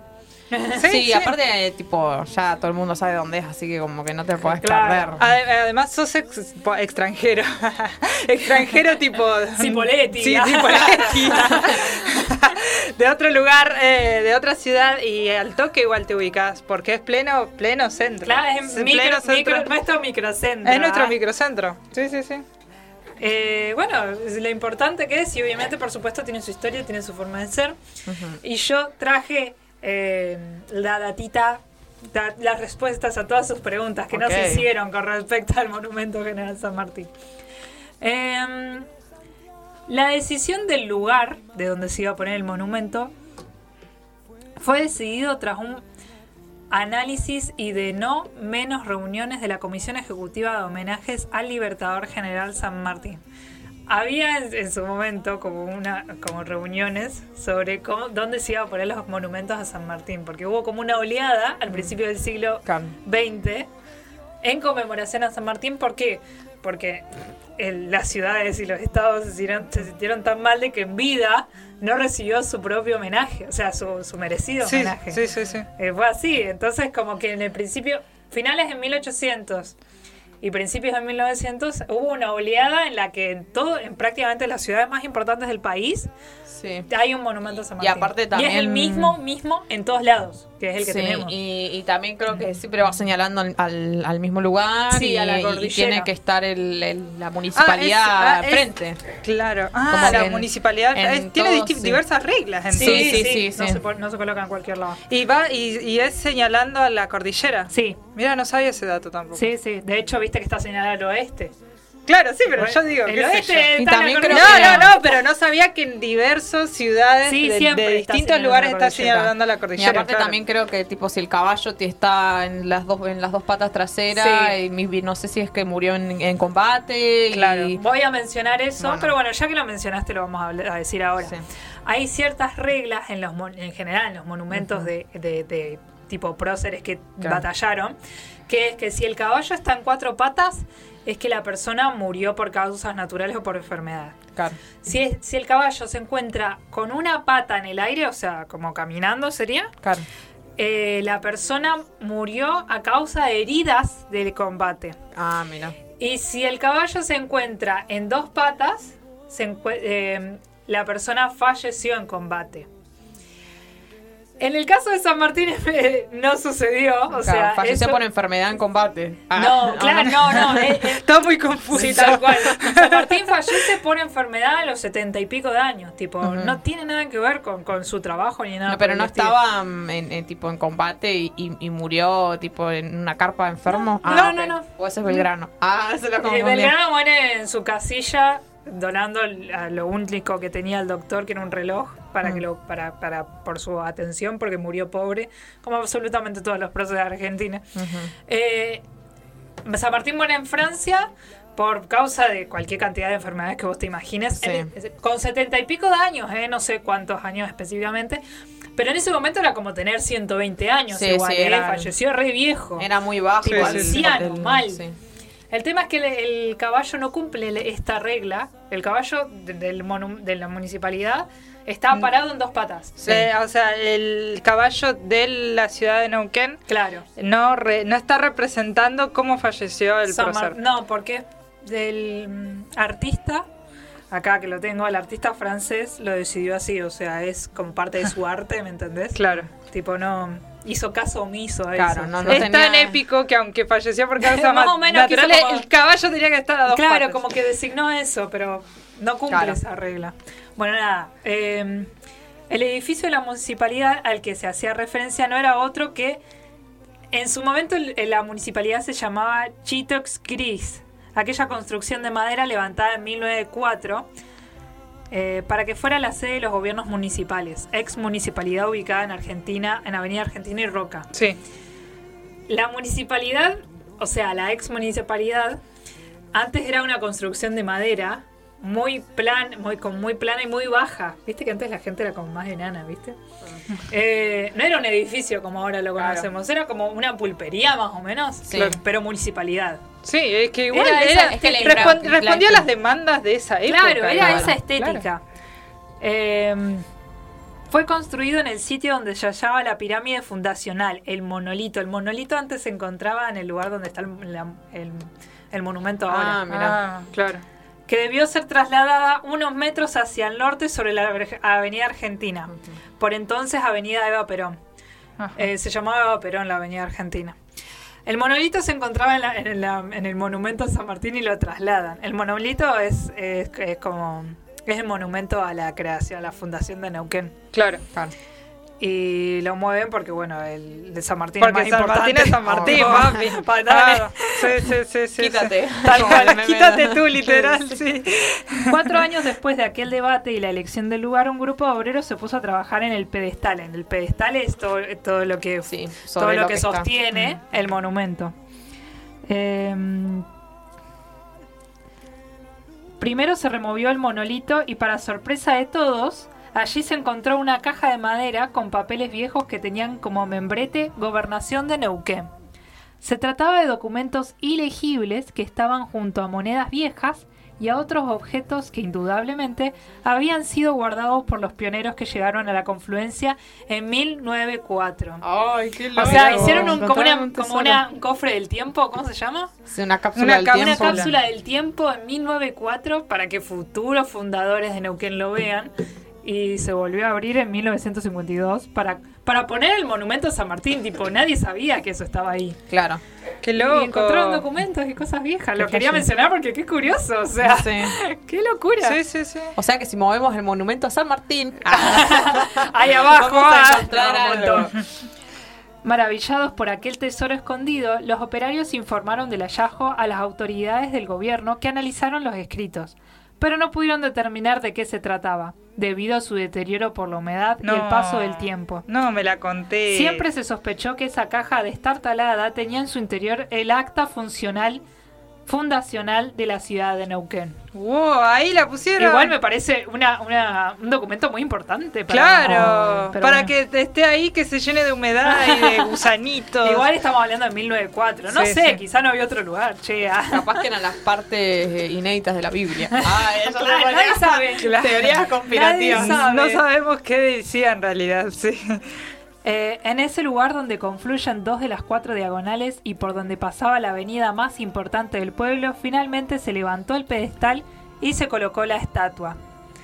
El periódico local El Territorio informaba lo siguiente. Como señalamos oportunamente, la ubicación del monumento al padre de la patria general Don José de San Martín será ubicado por la disposición de la comisión encargada de su colocación en la intersección de la avenida Eva Perón entre Presidente Roca y Ministro González, aproximadamente en el lugar donde se encuentra la pirámide fundacional de la ciudad, que es el monolito. Claro que la movieron. Y los trabajos previos ya han comenzado para que el 12 de septiembre, fecha en que la ciudad ha de cumplir 50 años de vida, fuera inaugurada. 50 años, era, Era re Pepito. Era la ciudad bebé, tan Sí. chiquita. Ah. Literal. Así que fue fiesta para los 50 años, fue como un regalo. en realidad. Claro, qué lindo. Hemos tenido oportunidad de ver el trabajo iniciado, trabajo delicado, ya que se trata de correr la pirámide de fundación a un lugar cercano. Literalmente sí, porque metros. ¿dónde no lo, no lo vas a sacar, Tal tenés cual. que moverlo. Estas tareas están bajo la dirección del ingeniero Luis Alonso, conocido profesional de nuestro medio. Por su parte, el diario de la provincia, el 12 de septiembre de 1954, fecha donde cumple 50 años Neuquén, informaba que solemnes históricos momentos se vivieron en la inauguración del Monumento al Libertador. Neuquén se vistió de fiesta con sus mejores galas, pudiendo asegurar sin temor a equivocarnos que jamás hubo mayor cantidad de público como ese día, de auténtico júbilo popular. Sus arterias principales se vieron cubiertas por un gentío enorme, cuyo entusiasmo y satisfacción se adivinaba en sus rostros. Magníficamente engalando con los colores de la patria, las distintas asociaciones del pueblo fueron depositando sus ofrendas florales al pie del monumento que perpetúa la gloria y el recuerdo de la personalidad más austera de la historia, de la historia americana, cuyas virtudes integrales del arquetipo de libertador de pueblos sirven y servirán de derrotero a las generaciones presentes y futuras. Mirá ¿Viste? vos. Pusieron como, como cosas, como flores, tipo como coronas de flores. Ah, ornamentos, sí. Claro. Como si estuviese, o sea, se conmemora su- de los 50 años de Neuquén, pero parece como si estuviese muerto San Martín un montón. Pero bueno, Es que sí, digamos, eh, es el microcentro neuquino, digamos. ¿Dónde vas a poner claro. los ornamentos si no? El pedestal había sido completamente cubierto por banderas argentinas y ofrendas florales para darle un aspecto más patriótico, aunque en el fondo el objetivo de tanta ornamentación no era otro que cubrir un error de cálculo que hubo durante la construcción. Tipo, Muy tapando con gotita, ¿viste? Tipo. Excelente, igual.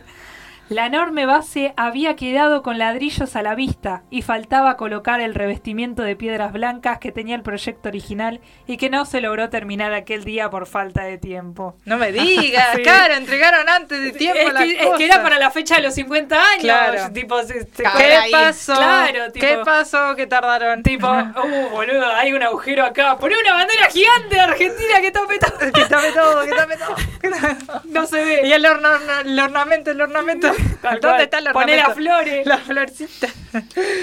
Se estima que habían o- concurrido a la inauguración del monumento alrededor de 15.000 Eh, personas. A la fiesta de la confluencia se cae de risa. Ay, Rocío, pero estamos hablando de 1954. No, bueno, Era sí, todo me- Neuquén. 15.000, sí, y más todavía. Sí, sí, sí, 15.000 sí. personas, alta joda. Alta joda, sí. Seguidamente se produjo el desfile cívico-militar. Eh, el Aparte, me imagino ese Neuquén, ¿no? También, sí, digamos, de dos cuadras. Todo tierra, todo Sí, sí, tierra. sí, tal sí. cual. Eh, bueno, nada, comento como la estatua ecuestre del Libertador es una de las tantas decenas de copias que existen en todas las ciudades del país, de la escultura original realizada en 1859 por Luis Dumas, un escultor francés que se inspiró en el caballo de Luis eh, XIV, pero no sé cómo se dice 14 en, fran- en, en números romanos, tipo en... ¿Cuál es el número 14? Décimo cuarto. ahí está acá. Ah, Sí, Ahí sí, sí, Sí, sí. sí. Sí, Claro. que lo, le- lo, lo supe leer, pero no sabía cómo se catorceavo. Catorceavo, décimo, décimo cuarto. Décimo cuarto, claro. Que estaba en el Place des Victorias de París para darle forma al que luciría San Martín. O sea, el escultor original, que es francés, Y copió y pegó. copió y pegó el caballo. Sí. Bueno, sí, el caballo. sí, el caballo. No, menos mal. A ver si copiaba la persona Bueno, también. sí, tal cual, Lo que bueno. falta. Por eso también se cree que el caballo está parado en dos patas por eso. ¿Me entendés? Menos onda Sí, le puso. igual sí, tal cual. dale. Tal si cual. vos sabés que no murió en batalla, vos sabés. Y bueno, pero no sé, Igual no que le queda, que queda, que Pero queda épico. Martín, puede hacer lo que él quiere. Tal Exacto.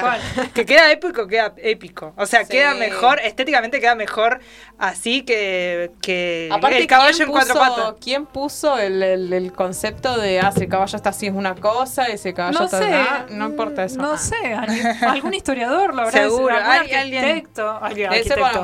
Claro, algo para. Escultor. ge- Escultor, algo claro. general para interpretar las distintas. O sea, para Sí. que pueda interpretarse la historia solamente con la A- vista. aparte tengo Pero- entendido que es universal la cuestión. O sea, Claro. si vos te vas, no sé, a Francia y ves también eh, esculturas de ese estilo, entendés también en Francia cómo fallecieron gracias a los caballos. Claro, sí, sí, sí. Claro, exactamente. Pero, pero bueno, San Martín no falleció en combate.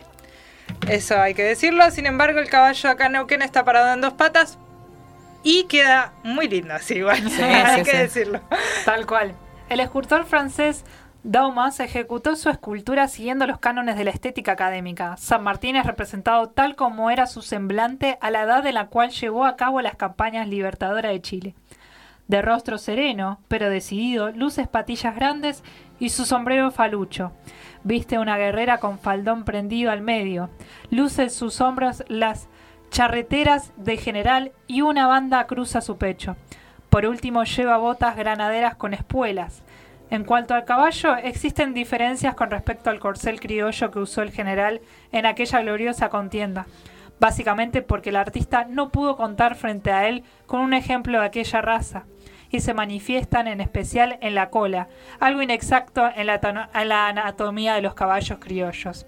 O sea, el caballo es un caballo europeo. es un caballo europeo en el que está montado de San Martín y no es el caballo. Claro, sí, sabiendo, sabiendo, sabiendo que, Argen- que San Martín seguro fue en uno criollo. Ah, Obviamente, ¿cómo va a ir en uno En europeo? Claro, fue, fue, eh, eh, fue export- importado. Eh, claro. Un caballo importado. Pero porque el escultor es francés y viste que. Mirá qué dato igual, ¿eh? ¿Qué cosa? ¿Que el Esto de que el caballo sea europeo. Ah, sí.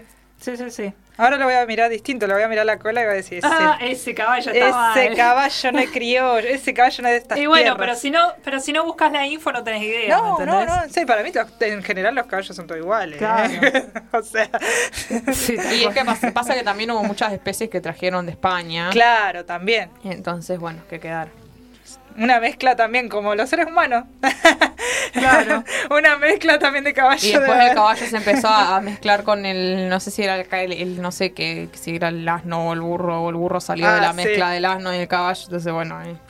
Bueno, comento un dato curioso y termino con mi columna, porque ya se nos viene, ya se nos Se nos viene la noche. Se nos- sí, tal cual. Nos convertimos en calabaza. Eh, a comienzos de 1952, dos años antes de que se pusiera el monumento, la Comisión Territorial de Homenaje al General San Martín, este grupo de gente que se encarga de homenajear a San Martín por el país, solicitó al gobernador de Neuquén, Pedro Julio de San Martín en su momento, autorización para importar desde Estados Unidos un automóvil Ford B8 modelo 1951 custom sedán cuatro puertas con el objetivo de rifarlo y así reunir fondos para la adquisición y construcción del baseamiento de la estructura que hoy luce en el centro de la capital neuquina. No había fondos para la estructura donde se colocaba el San Martín. Entonces deciden rifar un auto y juntar plata Un Ford, ¿eh? Que era un Sí, señor auto sí, en sí, esa época. Sí, sí, sí. para que se pueda colocar el... ¿Cómo sería? La plataforma, ¿me entendés? Pero esa plataforma antes era de ladrillo, ahora, ahora es una fuente, porque la Ah, han tenido sí. que cambiar Sí, porque, sí. por- Hemos visto... porque han la, visto, porque la sí, de rayaban. ladrillo. Porque la rayaban en su Y la municipalidad se cansó de limpiarla, fue con justa razón igual, y la han convertido en fuente y está impecable igual. Ahora fue está- una sí, idea sí, sí. excelente. Fue una A mí me sorprendió que no se subiera la gente en- cuando ganamos el mundial. Pues, Sí, es verdad, es que no para se mí es imposible. Sí, no, o sea, Como es se han difícil. tratado de Sí, subir sí, sí. para mí. Sí, sí, sí. Sí, Pero ¿no? yo pensé que lo iban a conseguir. Ah, sí, tal iban- cual. ¿viste yo, lo que yo es? fui a festejar ahí y, y, tipo estaba esperando a que pasara. Claro, viendo a ver qué que pasa. no que se pusiera ahí donde está San Martín con la bandera. Pero bueno, no pasó. O sea, no lo vi, capaz que pasó. y no. Claro. Allí se, se señala que el problema para llevar adelante la construcción del monumento consistía en la forma para conseguir el dinero que se logró a través del cónsul de Chile en Neuquén. Por ello, Pedro Medraña, presidente de la mencionada comisión, pidió permiso al gobernador para rifar el vehículo importado, el Ford que comenté. La rifa consistió en 5.000 boletos, cada una con un valor de 50 pesos, moneda nacional de aquella época. Oh, no tengo montón. idea cuántos pesos son actualmente. Ah, no, o sea, debe ser un montón igual. Encima es otra moneda, es otro peso, ¿eh? O sea, absolutamente Claro, no tenemos ni idea. No, no, no, no tenemos ni idea en esta economía tan volátil. Los fondos recaudados por aquella rifa estuvieron destinados para solventar los gastos de la construcción del baseamiento y adquisición, basamento y adquisición de la estatua del prócer que le fue encargada a la Casa Sarubí y Barrilli SRL de Capital Federal. Bueno, detalles técnicos. Una de las dos que poseían el modelo de la estatua de la propiedad del Instituto Sanmartiniano. Podríamos decir que miles de neuquinas son dueños de un centímetro cuadrado del monumento a San Martín. Ah, bueno. Esa. Y sí, Me porque- voy a reclamar mi No parte. rayen mi documento, mi monumento, por favor. Exactamente. Ustedes no porque no participaron de la rifa. Ah, ¿cómo Y que? sí, Pero obvio, lo- pero yo familiar sí- mío Lo comenta por eso, claro. Pero yo no había nacido. Y bueno, lo lamento, mamita. Hubiera, es como el meme de qué mal que no naciste en el 2000 para... No, que, que- qué mal que era chiquita en el 2000 para comprarme una casa. Qué no puedo.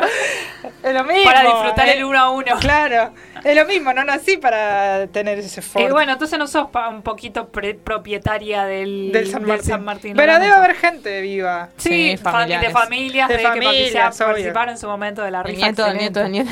Exactamente. Del nieto del nieto. Las fuentes consultadas no pudieron indicar quién fue el ganador de aquel Ford que llevaba el logotipo de B8 en el óvalo azul. No lo ganó nada. No me digan, una mano Es medio negra. raro eso. Una black Esa la conozco yo, esa la conozco. Eh, bueno, la rifa existió, se Claro. dice que fue para el monumento y vamos a creer, no vamos a ser maliciosas. Y esta fue mi columna del día de hoy, espero que les haya gustado y que hayan aprendido un montón de cosas Muy de bueno. Yo Neuquén. aprendí una banda, sí. Sí, sí, sí. ¿Viste? ¿Gustó, no gustó? Si gustó. Comenten Sí, tal cual. Comenten. en YouTube si les gustó. A mí Eh, me gustó. eh, el monumento es icónico de Neuquén. De hecho, cuando, yo- cuando éramos chiquitas, papá como que nos mencionaba, mirá, San Martín, San Martín. Y yo como, ¡Ah, ¡San Martín! ¿Por qué se emocionaban tanto? Es nuestro superhéroe. Sí, tal cual, literal. Así que, eh, no, el chabón está en la idiosincrasia de todo el mundo. De verdad, muchas gracias, Lau. Eh, ahora vamos a escuchar un tema musical, recomendación de un amigo personal que también nos escucha y participa en la trivia, Esteban. Vamos a escuchar Túnel de la Vida de la banda El Plan de la Mariposa.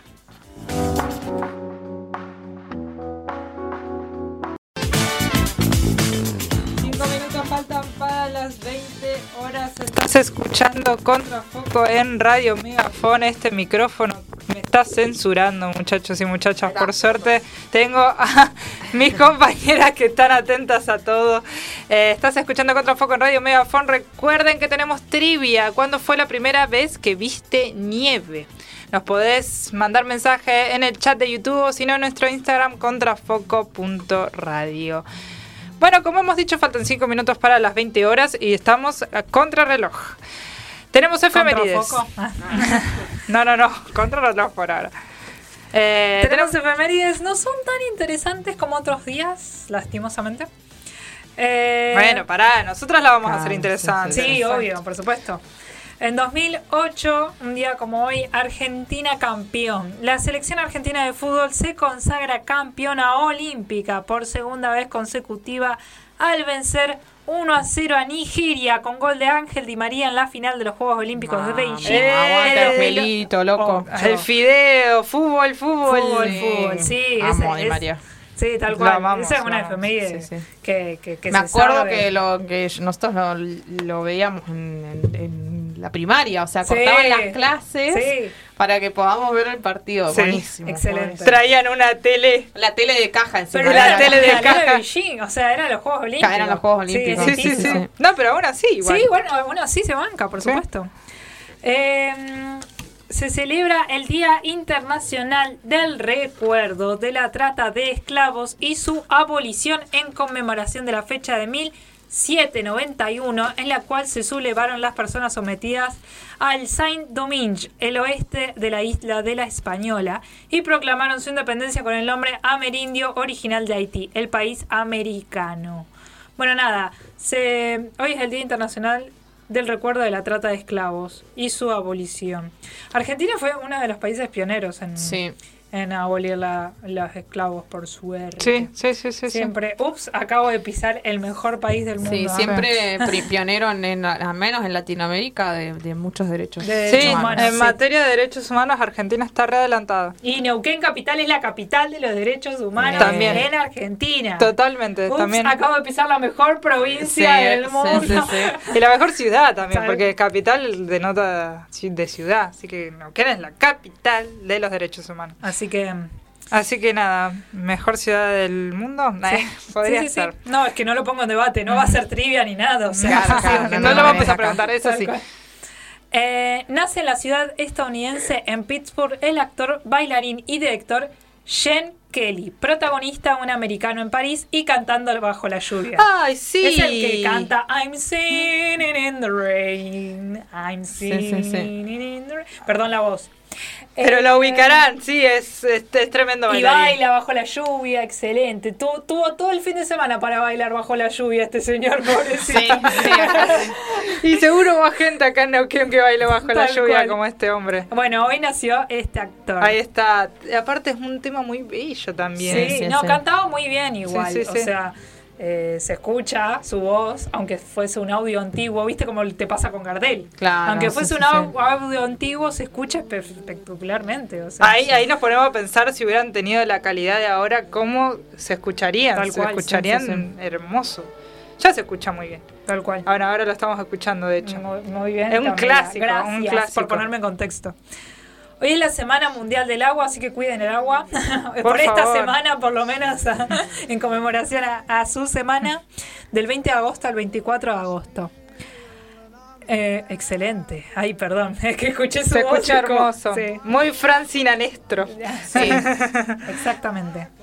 1978 nace Julián Casablancas en Nueva York. El cantante de Dead Dead Strokes en 2009 publicó en solitario el disco Faces for the Young. ¿Qué tiene que ver el porque vos pusiste este efeméride? ¿Qué tiene que ver el disco solista del 2019 que haya nacido hoy? En 2009. En Eh, 2009, no, porque estamos hablando de su recorrido, no solo como eh, cantante, sino también como solista. Claro. Vos porque sos fanática. No, no, no soy fanática, me gusta, me gusta el trabajo de The Strokes. Y bueno, particularmente de Julián Casablancas. De hecho, encima no soy la única, porque los Arctic Monkeys también les gusta mucho The Strokes y Ah, tienen un sí, tema supuesto. hablando de esto. Es Sí, como sí, un sí. fenómeno de Strokes. Sí. Sí, sí. obvio, por supuesto. Eh, sale a la venta en Estados Unidos la consola de videojuegos Super Nintendo Entertain- Entertainment System. El Oh. comienzo de una era. Tal cual, en 1991. Un montón. Eh, casi 30 años, más de 30 años. La Nintendo, Super Nintendo. Sí. ¿Qué Ah, recuerdos? Y tengo- después tengo una efeméride de mañana. O sea, es para es mañana se cumple un aniversario, pero bueno, lo comento porque bueno, Porque el miércoles que Ah. viene se me hace mucho, Sí, entonces está perfecto. en Neuquén se declaró oficialmente a través de la ley 2465 en 2004 a la muticia como flor provincial. La homenajeamos por ser parte de la identidad neuquina. Uy, ¿cuál es la muticia? La Es- muticia es la es- flor naranja, ¿no? Sí. Sí, sí, sí, sí. Cami, si me podés googlear la muticia Neuquén, que es una flor Es la flor provincial. provincial, sí, Es, sí, sí, se claro, puede es provincial, no es de la capital. Bueno, mañana se conmemora un nuevo aniversario por esta ley que te digo, que se, tipo, hoy es el día de esta flor, lo designo yo Claro. a, a nivel ¿Y, provincial. y por qué? Porque hay muchas acá en, el, en la provincia. Sí, eh, más en el interior de la provincia, pero sí.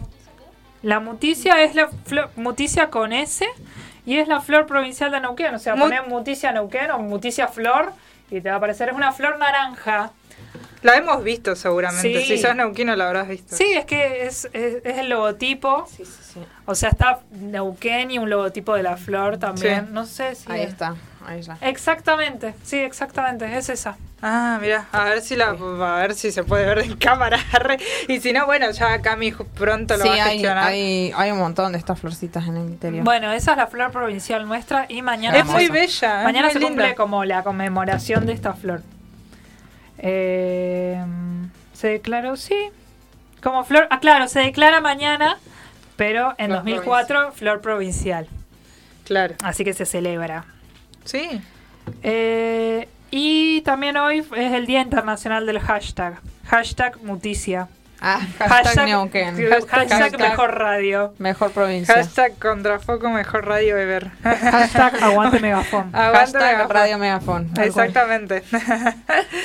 Eh, bueno, sí, los hashtags también fueron algo revolucionario para las redes sociales, Sí. en realidad, porque son gestores de temáticas. Todo culpa de Twitter.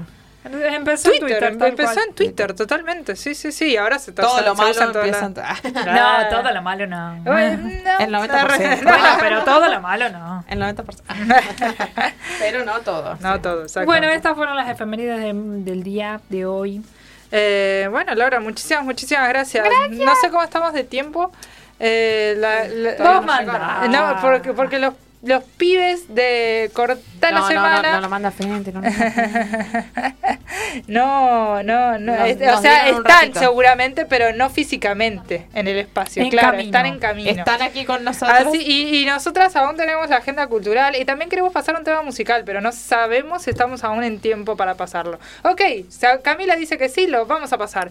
Eh, vinculándonos con las efemérides de Laura específicamente, como se nota que lo hice yo a esta parte, al nacimiento de Julián Casablanca, vamos a escuchar un tema de The Strokes llamado another Sunday.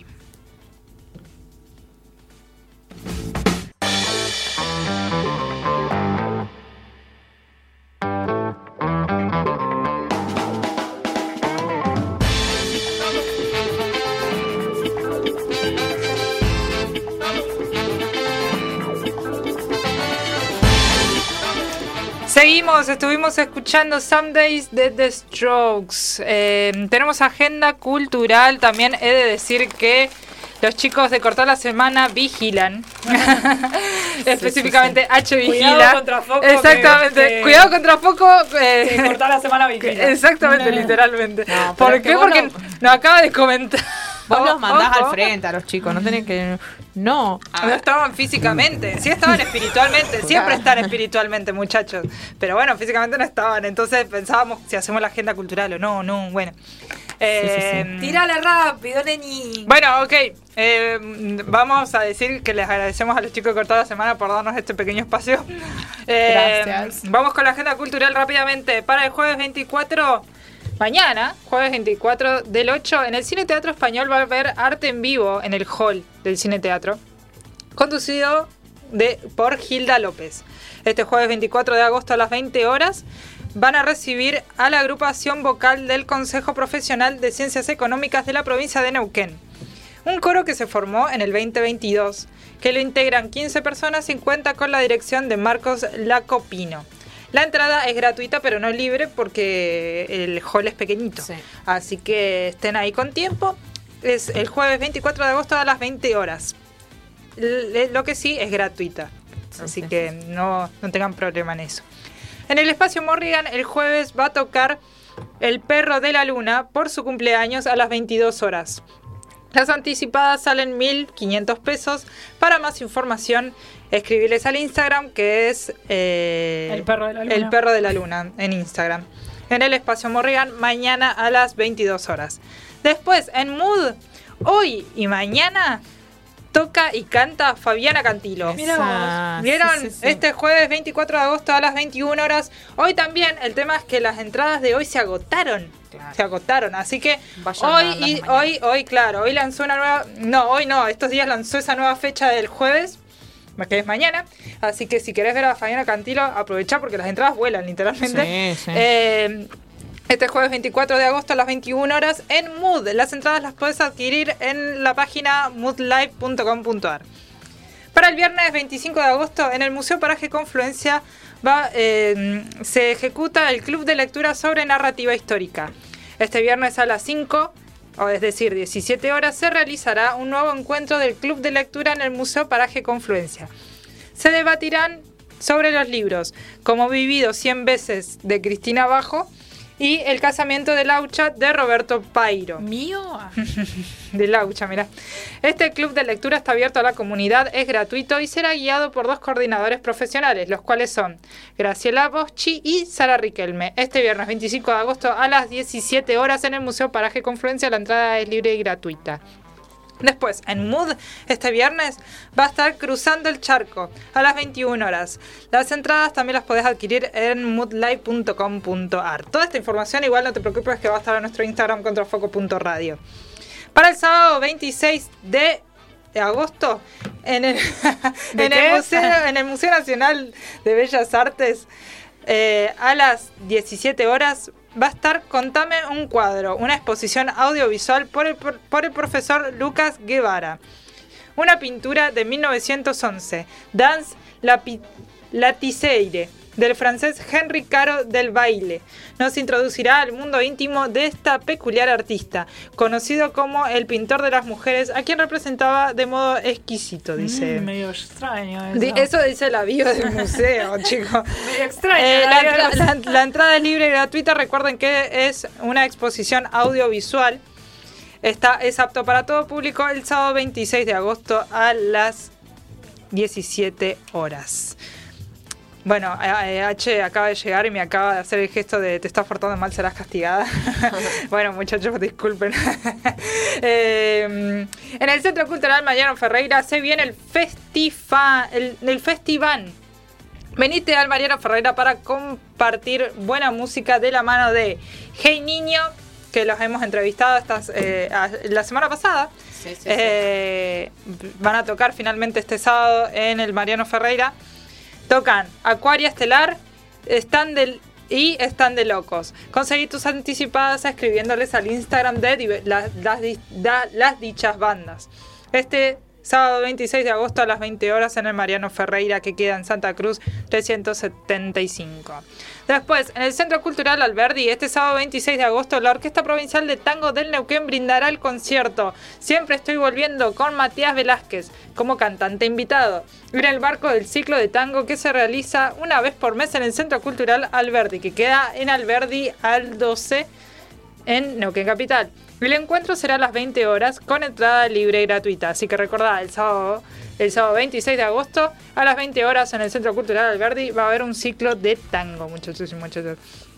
Bueno, también para finalizar, eh, he de decir que eh, Fan Neuquén, el Instagram Fan Neuquén, va a lanzar un ciclo, lanza un ciclo de cine, donde también estrenan el film Lavandería Nancy Spot. Este jueves 24 de agosto a las 18 horas en el Museo Nacional de Bellas Artes. La entrada es libre y gratuita. Bueno, igual toda esta info y más porque a veces agregamos eh, la Más agenda info, más sí. info en la agenda cultural, o sea, la, la agenda cultural se va expandiendo, aunque a veces no lo nombremos acá, en nuestro Instagram contrafoco.radio. Ahora sí, hemos, debemos de decir que el programa ha finalizado. Muchas gracias por estar del otro lado. Ahora lo dejamos obviamente con un programa espectacular llamado Corta la Semana, que también se viene con mucha data y mucha data divertida también.